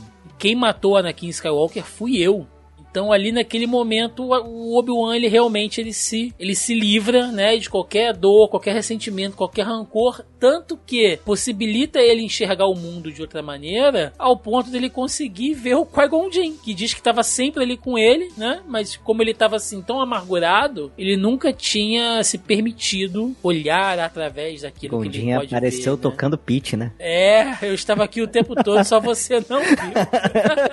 Mandou um pitch pra ele. É, essa, essa parte é interessante, porque ela conversa com o episódio 4, naquela fala que o pessoal sempre tratou como, ah, um furo, ou Obi-Wan mentiroso, porque ele fala lá, né, que o, Ana, o Vader traiu, matou o Anakin, é isso que ele fala pro Luke, né? E aí essa fala é dita por ele, né, que ele matou o Anakin, né? Então fica essa, esse lance dessa passagem aí. E, cara, o foda, o foda disso tudo é que a partir do momento que ele fala, ele, é, é ele coloca, tira a culpa, né, meio que dos ombros do Obi-Wan, mas não por uma questão de, de é, benevolência ou alguma coisa assim, mas do tipo assim, de orgulho próprio, tipo, hum. porra, eu não precisei de você nem para me tornar o que eu sou, tá ligado? É, é tipo eu não assim, quero a sua ajuda nem para morrer. Nem para morrer. Só que aí eu acho que cria um, um problema, é o seguinte, se ele já não tem mais apego, mais esperança, ele já entende o papel e tudo mais, a gente fica sem entender, isso não é dito na série, isso é deixado pra gente interpretar, e não tem uma interpretação para isso, que é, por que, ele não finalizou o Vader ali naquele momento? É. Né? Você fica, sabe, ele teve a chance lá na outra, no outro duelo deles, e a série deixa claro que ele achou que o Vader tinha morrido, ele só tem notícia de novo do Vader durante os acontecimentos dessa série, né, porque ele tava isolado, e o Vader não era uma figura muito exposta, digamos assim, ele trabalha em missões mais privadas pro, pro Imperador, e até quando a gente vê no episódio episódio 4, como ele é tratado pelos outros oficiais, do tipo, porra, um doidão aí de uma religião antiga, você vê que, né, ele é muito alheio a essa, essa parada toda. Mas enfim, aí fica aquela questão, né? Por que, que ele deixou o, o, o Vader vivo se a luta já estava vencida? Por que ele virou as costas? Por que, que ele não terminou aquilo ali de uma vez por todas se aquele já não era mais o Anakin, era o Vader, entendeu? Aí ficou isso no ar. Eu até comentei sobre a questão da Reva e eu acho que a cena dela se encaixaria completamente, perfeitamente, nessa urgência de ele tá ali prestes a dar o golpe final, mas ele tem que sair voado para poder salvar o Luke e, tipo, não concluir esse duelo. Fica, pra mim ficou estranho ele virar as costas e ir embora, sabe? Uhum. E aí, meu, o que, é que você achou do final em si? Eu, eu sei que pra você talvez não tenha o mesmo peso, né, de ver ali o, o, confronto dos dois e tal, mas você curtiu? É, a cena de luta é sempre bacana, né? E eu tava elogiando a estética aqui, eu gosto muito da estética e tal, os sabres de luz, aquele lance da fotografia. E aquilo ali parece fácil de fazer, mas quem trabalha com fotografia sabe Porra, que é difícil não. pra caralho. Porra. Você só colocar as luzes das cores do sabre de luz e assim, é muito difícil fazer aquilo ali. Eu já tentei várias vezes, é muito complicado você fazer regular todas as luzes pra você conseguir focar, dar destaque só pra aquilo. De novo, aquilo ali provavelmente é CGI, né? Mas também dá pra fazer efeito prático se quiser. Aquilo ali tudo é muito bonito, né, e tal, mas eu não acho que vá de fato ter um impacto no futuro pra uma coisa que já tá pré-estabelecida, entendeu? É, eu acho que ele só é o- resolveu. É o presente eu dos acho fãs, eu- né? É, é. É, exatamente. Eu acho que não fez muita diferença. Pra mim, no final das contas,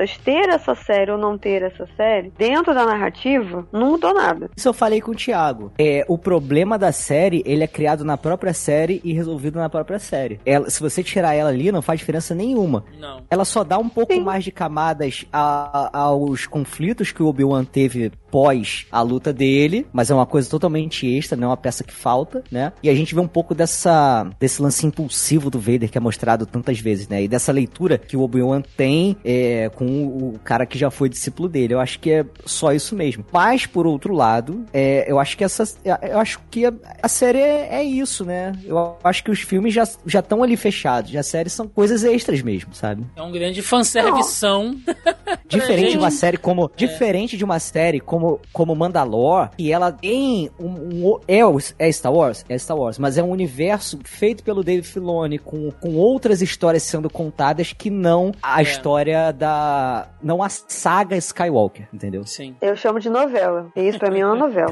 Não É deixa um de ser. novelão. Não deixa de ser. Não, é um novelão que eu acho que nem Glória Pérez, nem Manuel Carlos conseguiriam conceber essa novela dessa família, entendeu? Deixa a gente de trocar ser. o nome da Padme pra Helena, tá tudo certo, tá todo mundo em casa. Helena Porra, Skywalker. seria foda no- um filme no Leblon, hein?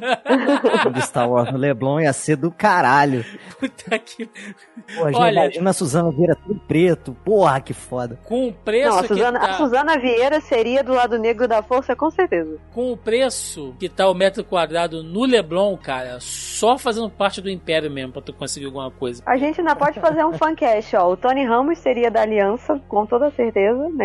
Seria rebelde. Se ele não fosse do Senado, do, um dos dois. Suzana Vieira certamente seria, né? Do lado negro da força. Certeza, certeza. Tarciso Meira de Tudo- Palpatine. Ta- Tarcísio Meira de Palpatine, né? Tem, tem, tem bastante.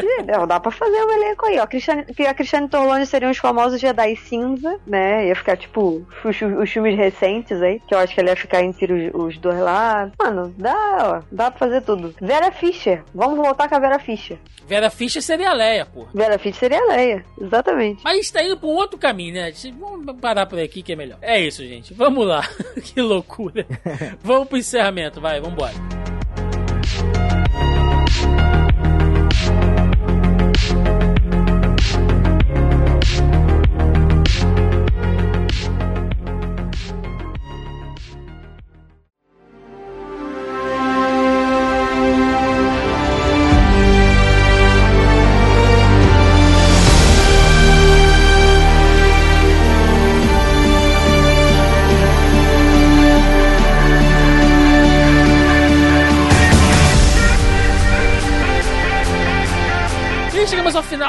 Mais um Zoneando Podcast, onde falamos de Obi-Wan, esta série, este grande fanservice safado que a Disney nos proporcionou, né? É, com alguns problemas ali, algumas complicações, mas que é isso, cara. É uma série pra tu curtir. Ela pode não acrescentar, obviamente, assim, nada de peso na trama em si como um todo, mas é pra curtir, né? É aquela parada ali pra tu ver e, enfim, né? Pra Obi-Wan é para os fãs que merecem, não pra você, babaca, que fica falando merda aí na internet por causa da série. É isso, estou sendo seletivo mesmo. Não gostou?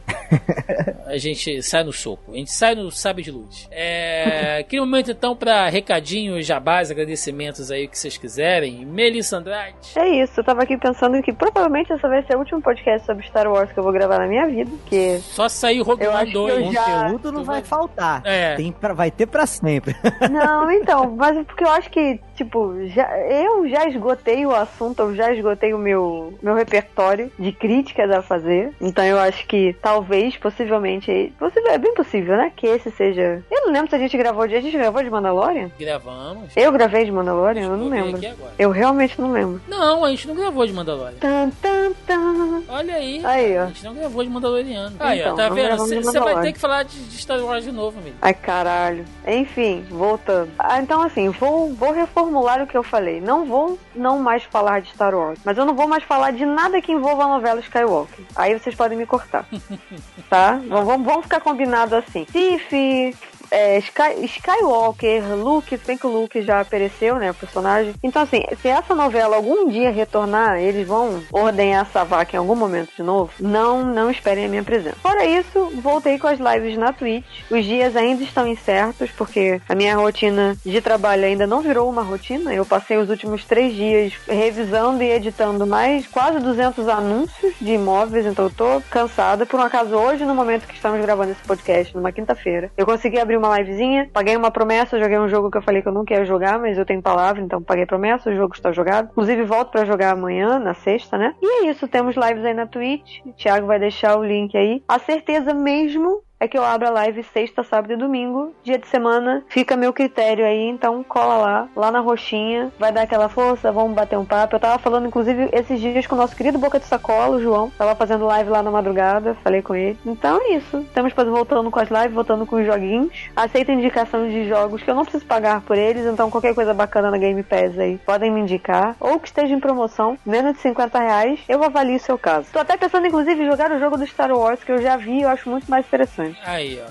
Joga Lego Star Wars, cara. Você vai, você vai, vai ser feliz. Porra, eu quero, Bom mano. Mas tá demais. 160 reais. Não, Não vai, pago, desculpa. vai vir uma Então, promo, é, vai então, vir uma promo. Já que você, pega. já que Jorge você abriu Pedro essa, pegou de graça. já, é, já que você abriu essa janela, como eu amo muito Lego, Thiago, sabe? Eu já joguei o- a primeira versão desse jogo do Lego, porque esse jogo que saiu agora é um. Eles fizeram um remake, né? Eles pegaram um jogo Não, antigo não, não, não. e colocaram mais coisa. Não, não, não, não, não. Tinha o, Não ó, é a trilogia? Saga. Não, tinha o Complete Saga, que era os, os seis filmes, né? Mas isso aí é todo refeito. Todas as fases são novas, todos os diálogos são novos, tudo novo. Tipo, esquece aquilo Não, lá, então eles refizeram. É, eles refizeram. Ah, é porque o conceito de remake no jogo é outra. Em videogame é outra parada. Não, então eles fizeram. Não é nem- eu ia falar um remaster, mas não é nem um remaster, porque eles fizeram a parada toda é, de novo. fizeram de novo, é do zero. Sim. Eles fizeram de novo, eles pegaram o jogo e refizeram, então é um remake mesmo. Eu joguei no Nintendo DSi e eu inclusive tenho o jogo em mídia física do Force Awakens. Então assim, me deixem, porque algumas coisas eu ainda consumo. É. E eu quero Aí. muito jogar esse jogo, mas 160 reais, desculpa, eu não pago. Não, Baixou tem- de 100 a gente conversa. Quando Tá uma caro. promo, a gente ma ma- mandem links. Não mandem nudes, mandem links. É isso. Mandem links do Xbox, tô aceitando. Muito bem. É, meu querido JP Moraes, cara. Eu. Mais uma vez, quero reforçar aqui os agradecimentos. Toda a maratona de lives, você que eu gostei muito, me diverti muito da gente ter Porra, gravado lá aos trancos, os trancos e barrancos. Já deixo o convite aqui pra, pra próximas. Segunda temporada de Obi-Wan. Não de Obi-Wan, mas outras coisas que vierem aí. A gente faz essa dobradinha que foi realmente muito divertido. E te agradecer, cara, pela disponibilidade de gravar com a gente aqui num dia atípico também. Mas é isso, a gente vai nos Rebolation aqui que, que dá certo, mano. Então, muito obrigado. Aí, e dá teu jabá aí, dá teu recado aí. Obrigadão, Thiago. Obrigado aí pelo espaço de estar gravando aqui contigo, pelas lives. Porra, muito foda, animal. Cara, é, quem quiser acompanhar um pouquinho do trabalho, eu faço parte da Warp Zone, que é uma revista especializada em publicações retro gamers, na verdade uma editora. A gente tem livros, revistas, a gente tem material impresso, digital também. Temos alguns livros de, de luxo, né, de, de capa dura, que são oficiais da SNK, do Street Fighter, pela Capcom, do Resident Evil. É, tem muita coisa legal lá. Temos as revistas, que tem a revista principal, tem algumas matérias minhas lá, nas indies, na revista Indies também. E fora isso, eu tô lá toda terça-feira, às 9 e 10 da noite, no YouTube na Twitch, é, fazendo a gravação ao vivo do nosso podcast que sai toda sexta-feira, que é o Warpcast. A gente tá em todos os agregadores, é só procurar a gente ou vai lá em warpcast.com.br que tem tudo lá centralizado, bonitinho. Muito obrigado, Thiago. Desculpa qualquer coisa aí, pessoal. Ah, tamo junto, recomendo demais, meninos da Warp, sempre presente aqui com a gente. Bom, pessoal, é isso, recadinhos de sempre. É, essa semana, como a Mel citou aí, a gente tá gravando numa quinta-feira, eu tô ainda todo enrolado aqui, então por isso não tivemos também o nosso tópico da pré-pauta no nosso grupelho do Zoneando Podcast lá no Facebook. Mas se você tá ouvindo esse programa ainda não faz parte do do nosso grupelho tá marcando bobeira. O link tá na postagem aí, original desse programa no nosso site, logo abaixo o player. Ou você vai lá e procura e digita aí no Facebook Zoneando Podcast, que vocês nos encontram também. Né? A gente troca ideia por lá, a galera divulga trabalho, enfim, é um espaço democrático e também, né, toda semana com algumas pequenas. é, algumas pequenas. Me fugiu a palavra. Pequenezas. Não, é.